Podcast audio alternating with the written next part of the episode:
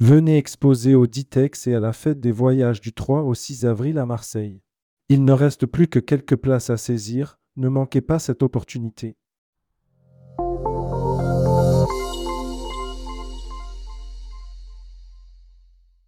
Léa, si c'est gratuit. C'est toi le produit. L'agent de voyage, Passy, blonde. Vous avez été nombreux, X, c'est à déplorer que mon dernier poste soit payant. Faites comme moi, harcelez vos boss pour qu'ils vous abonnent à Tourmag. Mon big boss à moi, qui a des oursins dans les poches ne voulait pas mettre sa CB pour nous abonner au contenu payant pour la somme pharaonique de 83 euros par an, moins de 7 euros par mois.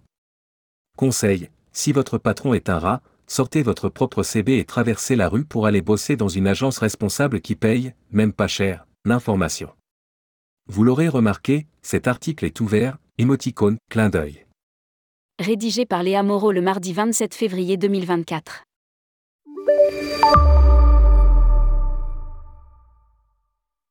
Mes sœurs et frères agents de voyage, vous avez été très nombreux, et surtout nombreuses, à lire mon billet de lundi, dans lequel je vous narrais m'étonner des difficiles conditions de travail et des faibles rémunérations dans les agences de voyage des régions.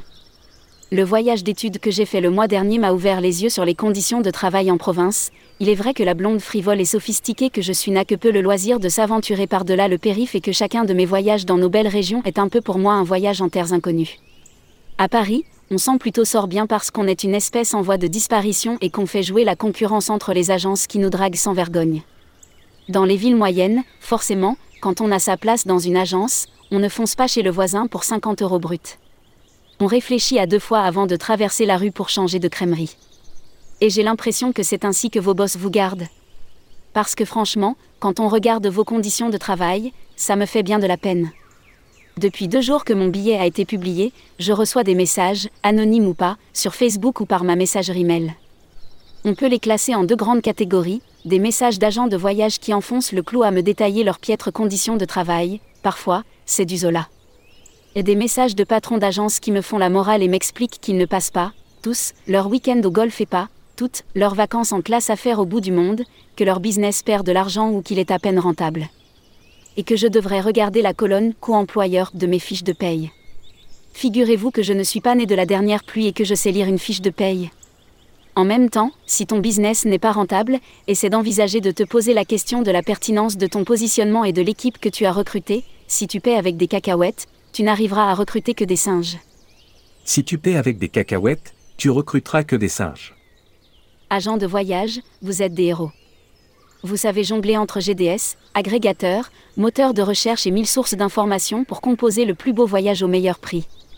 En outre, vous faites preuve d'une incroyable solidarité en vous entraidant grâce au système D, parce que vous vous sentez souvent seul, abandonné, méprisé par votre hiérarchie, parce que vous ne pouvez pas toujours avancer quelque chose, et ainsi engager votre responsabilité, sans ouvrir votre parapluie. Cette valeur est reconnue par tous ceux qui veulent partir en voyage qui vous contactent, même s'ils n'ont pas l'intention de vous acheter quoi que ce soit. Ils ne veulent pas passer à la caisse, mais c'est bien vous, petites abeilles laborieuses qu'ils sollicitent pour un bon plan, un conseil, vérifier des conditions de vente ou la qualité d'un hébergement. Pour résumer, ils sont un peu comme vos employeurs qui vous disent que vous êtes génial mais dont la reconnaissance s'arrête au moment de sortir leur chéquier, un peu comme ceux qui vous polluent. Finalement, dans les messages que j'ai reçus depuis lundi, j'ai compris que je n'avais pas que des amis. Surtout parmi les patrons. Il paraît que mes oreilles ont sifflé dans les bureaux de certains big boss de la distribution et surtout de certains Théo mainstream qui rémunèrent au SMIC et jamais un centime de plus. Et certains vendeurs m'ont demandé comme un service de leur envoyer mon billet complet, parce qu'ils ne pouvaient lire que l'intro puisque depuis l'an dernier, tous mes articles sont devenus payants. Je comprends que vous vouliez connaître toutes les subtilités de mes démonstrations, mais je ne vais pas vous donner gratuitement le fruit de mon travail. Je n'offre pas gratuitement le fruit de mon travail. Et vous? Je ne vais pas me faire que des amis non plus en me justifiant ainsi, mais lorsque vous me demandez de vous fournir ce contenu, vous vous comportez un peu comme ces vacanciers qui vous font bosser pour rien. En agence et récupère vos recommandations d'itinéraire et vos sélections d'adresses pour ensuite aller tout réserver sur des grosses machines sur le web. Adoptons tous un comportement responsable, les agences galèrent à vendre des voyages et capter des clients Et la presse pro? Elle aussi elle galère. Autrefois, je parle d'un temps que seuls les 40 ans et plus comprendront, on recevait sans les réclamer des paquets de journaux, genre les bandes d'essai du tourisme, l'univers des voyages, Tour Hebdo et autres quotidiens du tourisme, qui diffusaient en masse pour annoncer un fort tirage aux annonceurs potentiels. C'était l'âge d'or de la pub et tout le monde se précipitait pour acheter des pages entières. Mais ça, c'était avant. Dans la presse pro, il ne reste plus que deux titres sérieux, un média 100% en ligne, Tourmag, évidemment, et l'éco-touristique qui a un modèle hybride de newsletter web quotidienne, avec certains articles payants, et un magazine trimestriel. Mais ces deux titres ont une rédaction de professionnels titulaires de cartes de presse, et des pigistes payés au feuillet, comme moi, des journalistes qui enquêtent, fouillent, recoupent des informations glanées partout, analysent et qui n'ont pas peur, comme moi dans mes derniers articles, de se faire l'interprète des vendeurs pour parler des choses qui fâchent.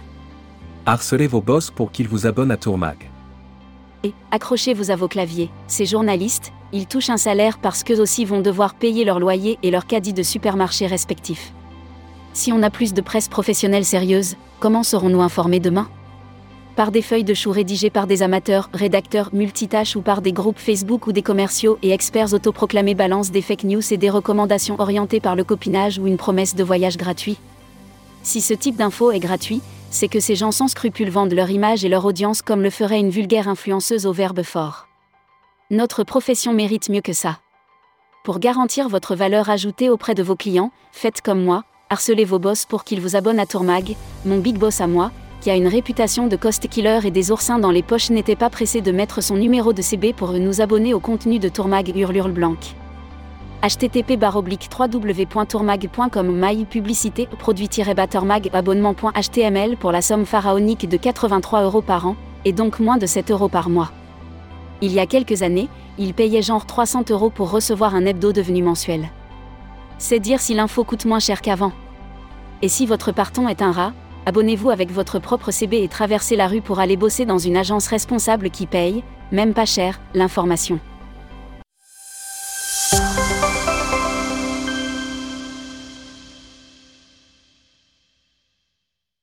Venez exposer au Ditex et à la fête des voyages du 3 au 6 avril à Marseille.